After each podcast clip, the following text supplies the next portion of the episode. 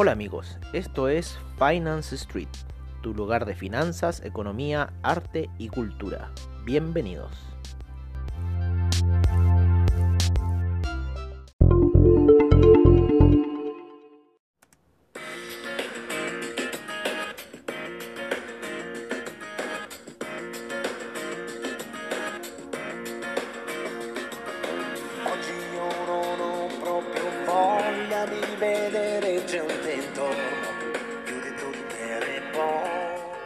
Hola amigos de Finance Street, empezando esta sesión de apertura de mercados, como siempre, al estilo de Finance Street, ¿no es cierto? En donde estamos viendo la apertura de los mercados, eh, el inicio de las distintas plataformas, ¿no? Eh, de lo que está empezando a moverse.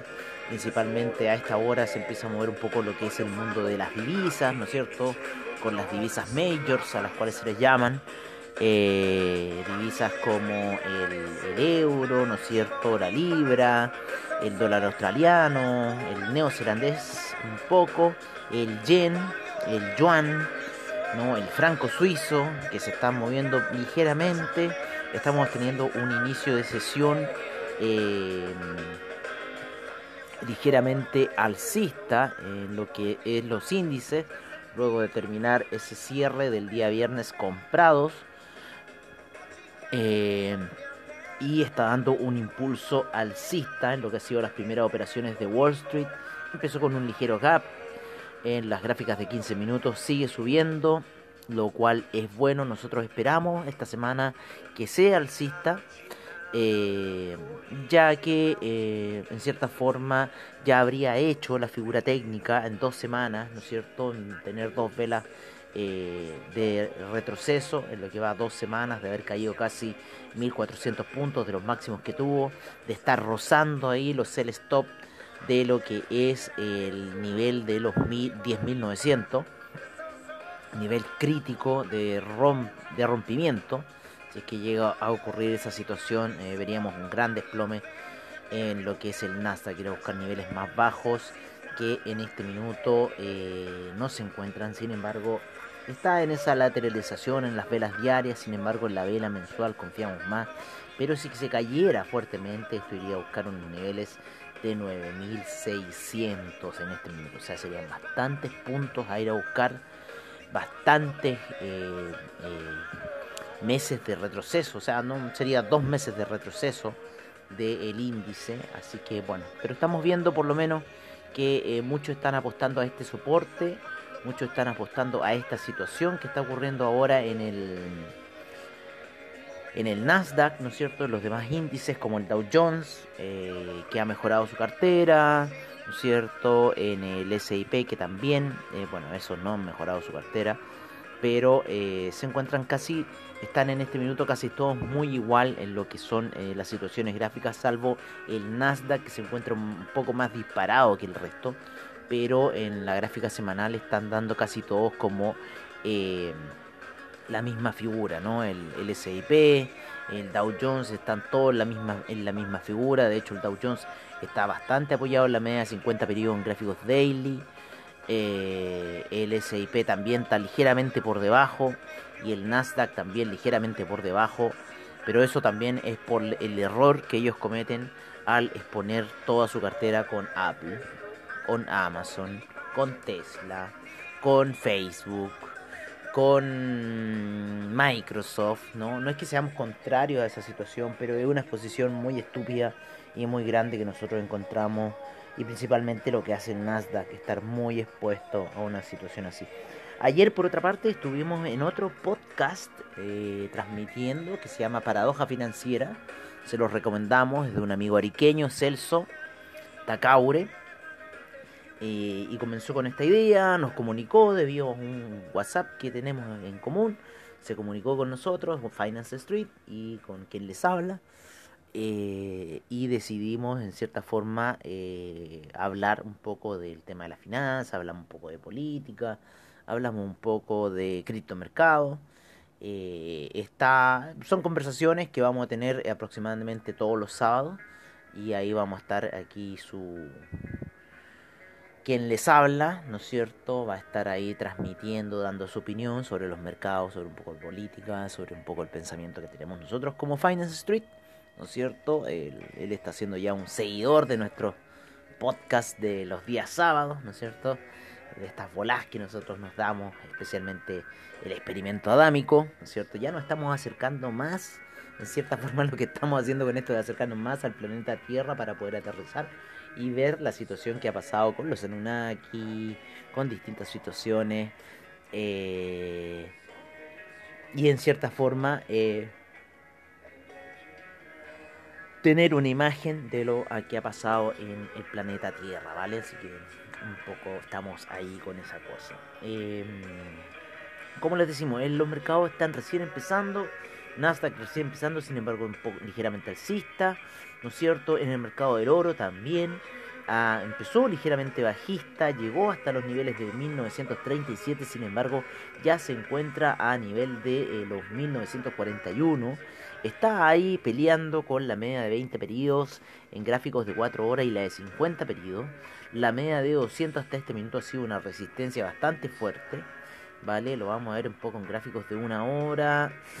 En gráficos de una hora la situación podría quizás tomar un color medio bajista, ¿no? Y no descartamos quizás caídas hasta niveles de los 1905. Eh, Gran desplome sería ese, pero hay que estar atentos de poner eh, órdenes sell, ¿no es cierto? Nosotros dejaríamos por lo menos un stop loss así eh, largo a niveles de los 1936 si empiezan a tomar operaciones de, de compra en este minuto. Eh, aunque creemos que la operación de venta quizás sería lo mejor. Y de ser venta, ¿cierto? El stop loss en cierta forma está un poquito más acotado, está a niveles, nosotros los dejaríamos, miren, 1944 como máximo, ¿no es cierto? Ya un poquito, un dólar más, quizá el 1945, ya más, un poco holgado ese stop loss, si empezamos a vender en este minuto, ¿vale? Así que es un poco nuestra expectativa para las opciones de compra, para las opciones de venta esos son un poco eh, el despertar del mercado. En este minuto no podemos decir, ah, si esto va a ir para allá. Entonces estamos dando en cierta forma nuestra visión con respecto al, a lo que es el oro. Eh, al oro en este minuto, ¿no es cierto? La plata se encuentra muy similar, eh, haciendo la misma casi lateralización que el oro. Vamos a buscar un poco el paladio. Lo que pasa es que ahora estamos con otro Estamos con otro... Perdón, vamos a buscar el platino. Estamos con otro computador viendo la situación. Eh, el platino comenzó alcista. Así que ojo con esta situación del platino alcista. Que quizás nos podría llevar los demás metales también al alza. El, platino está con una visión mucho más alcista que los demás. Vale, por lo menos las gráficas de una hora está bastante potente. Está ahí jugándosela el platino. Eh, así que bueno, dejémoslo ahí tranquilito, jugar. Tiene un spread bastante grande, oye, para, para gráficas de una hora tiene un spread grandote el platino. Veamos un poco el cobre. El cobre ya empezó de, buena gana. El cobre ya empezó de buena gana. Están los niveles de 3,03. Vamos a verlo un poco en la gráfica de 4 horas. Muy bien, está el cobre. Está haciendo esta lateralización de los niveles de 3,07 y los niveles de 2,95. ¿no es cierto? De ir a buscar de nuevo, por ir a buscar quizás de nuevo esos 2,95. Está lateralizando bastante en la zona de 3,07 y el 2,93, que fue lo mínimo. La semana pasada llegó a 2,94 lo mínimo. Así que está en esa lateralización el, el cobre, ¿vale? Eh, vamos a checar un poco aquí y claro, perfectamente podría seguir lateralizando en esta zona, quizás llegar a los 3,06, 07 y quizás por ahí de repente, amigos míos, empezar algunas operaciones de venta del, petro del cobre, ¿vale? Eh, si el, el, cobre, ¿no es cierto?, 3,06, empezar a poner las ventas y darle no más del 3,08, ¿no es cierto?, el... el Sí, el 3,08 ya como máximo, ¿no es cierto? De stop loss si se nos escapa esa venta. Pero hay mucha posibilidad que llegue a los niveles de 3,06, 3,07 y comiencen nuevas ventas para un poco ir siguiendo esta lateralización del cobre. para llevarlo a niveles de 2,94, lo cual sería casi unos 10 centavos, que es bastante bueno en el cobre. Recuerden que es peligroso el cobre, así que manéjense con cuidado en ese, en ese, en ese terreno. Lo que es el petróleo, el petróleo está ligeramente comenzando hacia el alza. Yo creo que, yo creo que va a despegar un poco luego después de la caída que tuvo la semana pasada. Eh, así que, ¿por qué no? Eh, lo podríamos ver quizás eh, en niveles de 39 nuevamente al petróleo. un poco apuntando su camino bajista en lo que es la gráfica diaria, está ahí lateralizando, recordando siempre que los niveles de 36, aproximadamente 36 con 19, ¿no es cierto? Son niveles bastante críticos, ¿no? El 36, si rompe ese 36 en realidad ya podría sumergirse en cosas más feas el petróleo, pero yo creo que si empieza a acercarse a la zona de 36.48 y 36.09, ya ahí podríamos empezar ciertas alertas de quizás empezarnos a meter en unas situaciones de venta ya para lo que es el petróleo debido a un quizás un inminente desplome que podría tener.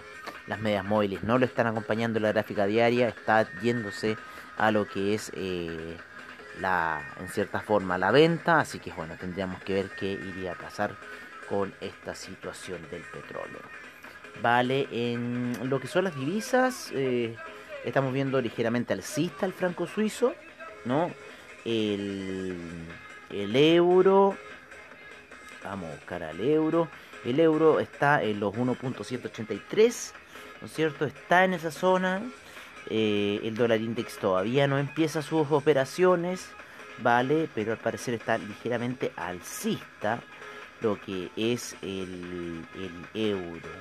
¿Vale? El dólar index aún no empieza, pero está cerró la semana pasada en niveles de 93,36. No, eso fue lo más alto. Cerró en 93,22 aproximadamente. Por esa zona cerró el dólar index. Eh, retrocediendo de casi esa caída que quería de los 92. Así que vámonos ahora un poco a lo que es el criptomercado, porque hubo movimiento en el criptomercado. Hubo un movimiento bajista principalmente en lo que es criptomercado. Eh, estábamos viendo unas alzas ¿no? que estaba llevando el criptomercado, pero después esas alzas se retrocedieron, ¿no es cierto? Hoy día, durante el día, lo cual eh, trae, lleva al Bitcoin a los niveles de 10.326. El Ethereum que había subido casi a los 88 cae a los 66. Y así muchas criptodivisas, salvo el Binance Coin. Binance Coin sigue subiendo y bastante fuerte. Eh, pero las demás criptodivisas están cayendo. Están haciendo todas las mismas figuras. Salvo el Bitcoin Vault que quiere ahí salir un poco del hoyo del cual se metió veamos qué va a ser el Bitcoin Vault, ¿no es cierto? Eh, ya lleva un aumento en 7 días de un 63%, así que eh, está subiendo fuerte Bitcoin Vault eh, y hay que verlo para ver qué va a pasar, pero creemos que está un poco desalineado de la tendencia general, que es bajista, así que hay que tenerle un ojo ahí Bitcoin Vault, ¿vale? Tengámosle un ojo a Bitcoin Vault, hubieron apuestas ahí Todavía no tenemos una buena capitalización de mercado, así como bien sólida, por lo menos que en CoinGecko y en 24 horas estamos viendo un volumen mm, pequeño igual todavía para lo que es el criptomercado. Bueno amigos, eso sería todo por ahora, ¿no es cierto? Los vamos a dejar con el reporte del criptomercado, de cómo han estado las divisas y nos veremos mañana en la sesión matutina, como siempre, al estilo de Finance Street.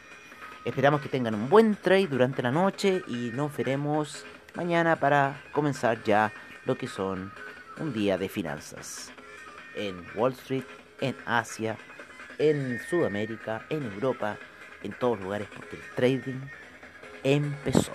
Un abrazo y nos vemos mañana. Hasta pronto amigos.